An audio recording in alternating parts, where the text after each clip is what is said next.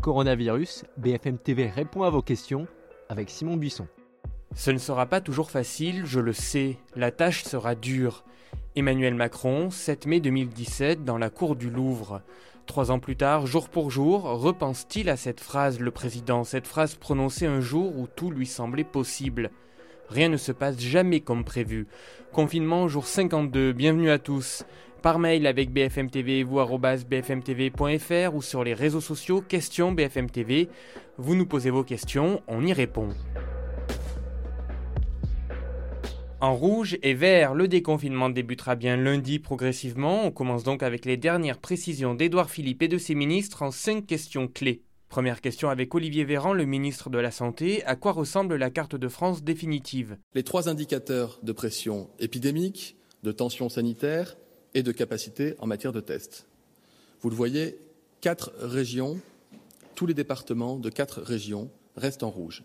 L'Île-de-France, les Hauts-de-France, Bourgogne-Franche-Comté et Grand Est. Deuxième question avec le ministre de l'Intérieur Christophe Castaner. Quelles règles de déplacement Concernant les trajets plus longs, la nécessité de limiter la circulation du virus nous impose de fixer une limite à 100 km pour les déplacements, sauf motif professionnel ou familial impérieux. Ces 100 km seront calculés à vol d'oiseau à partir du lieu de résidence habituel. Je veux préciser toutefois que cette limite ne s'applique que si l'on quitte son département de résidence. Pour permettre le contrôle de la règle des 100 km, une nouvelle attestation sera publiée.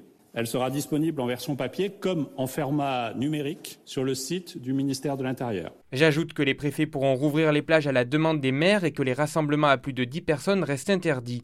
Troisième question, comment ça va se passer dans les transports en commun? La réponse avec la ministre de la Transition écologique, Elisabeth Borne. Pour favoriser l'application des gestes barrières dans les transports et la protection de tous, le port d'un masque grand public sera obligatoire pour les usagers de 11 ans et plus et les personnels en contact avec le public. L'absence de port de masque pourra faire l'objet d'une verbalisation, donc une amende de 135 euros. L'accès au transport en commun en Ile-de-France sera donc réservé aux heures de pointe, aux personnes détenant une attestation de leur employeur ou ayant un motif impérieux pour se déplacer, que ce soit un motif de santé, convocation de justice ou pour accompagner euh, des enfants. Quatrième question, combien d'écoles ouvertes la semaine prochaine avec le ministre de l'Éducation, Jean-Michel Blanquer? Nous avons pu travailler avec les communes pour que le maximum d'écoles puissent ouvrir.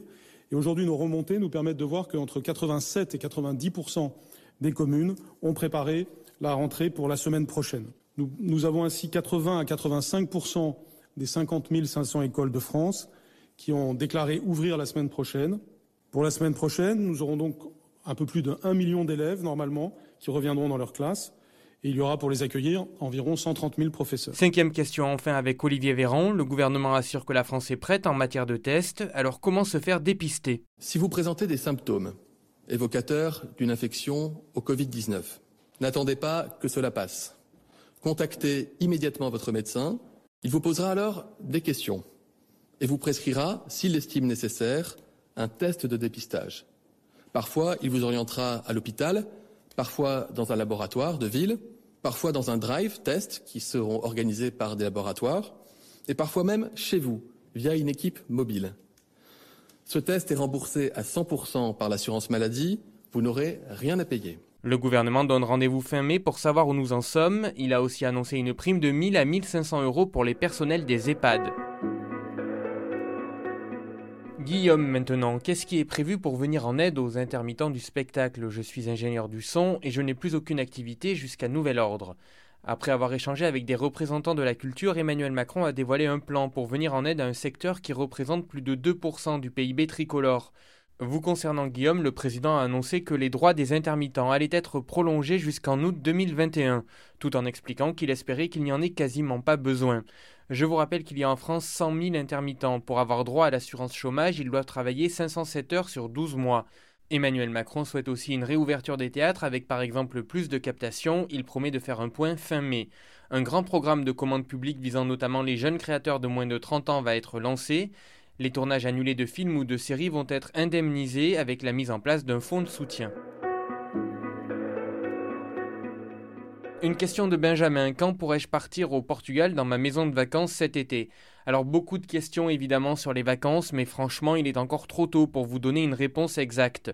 On saura début juin si les vacances d'été seront possibles, a confié le chef de l'État. Mais on sait déjà que les grands déplacements internationaux, même pendant les vacances d'été, seront limités. Emmanuel Macron a aussi eu ces mots, on restera entre Européens. Ça peut donc vous arranger, Benjamin. L'Italie veut en tout cas être prête à accueillir les touristes cet été. La Sicile a même décidé de prendre en charge une partie des billets d'avion et des nuits d'hôtel des futurs touristes qui se rendront sur l'île. Corinne nous demande une date est-elle prévue pour la réouverture des piscines publiques? Pour le moment, il n'y a pas de date prévue, mais ça ne sera pas pour tout de suite. La Société française d'hygiène hospitalière a publié un avis sur les piscines, justement. Le seul moyen de contamination dans une piscine publique, c'est entre les baigneurs. Ce sont eux qui peuvent diffuser le virus dans l'eau et donc vous contaminer, par exemple, si vous buvez la tasse. Il est donc recommandé, bien sûr, des mesures de désinfection de l'eau et de l'environnement autour, la mise en place de règles d'hygiène strictes et comportementales des baigneurs, ainsi qu'une limitation de la capacité d'accueil des établissements. La fréquentation maximale instantanée ne pouvant pas dépasser 3 personnes pour 2 mètres carrés de plan d'eau en plein air et une personne par mètre carré de plan d'eau couvert. On termine avec Muriel. Est-ce que la validité des cartes SNCF sera prolongée dans la mesure où il n'a pas été possible de voyager pendant le confinement? Alors tout dépend de l'abonnement ou de la carte de réduction que vous avez. Si vous êtes abonné TGV Max, votre forfait d'avril et votre forfait de mai vous sont offerts. Si vous êtes en possession d'une carte de réduction SNCF type carte jeune, senior, famille, week-end ou liberté, et que votre carte arrive à expiration entre le 17 mars et le 30 juillet, vous serez alors prolongé jusqu'au 31 août. Mais si votre carte expire après le 30 juillet, il n'y a aucune prolongation prévue. BFM TV répond à vos questions, ça continue sur BFM TV, sur notre site bfmtv.com et dans vos oreilles avec ce podcast. Je vous retrouve lundi, le fameux jour J, et oui, nous serons le 11 mai. D'ici là, très bon week-end prolongé à tous.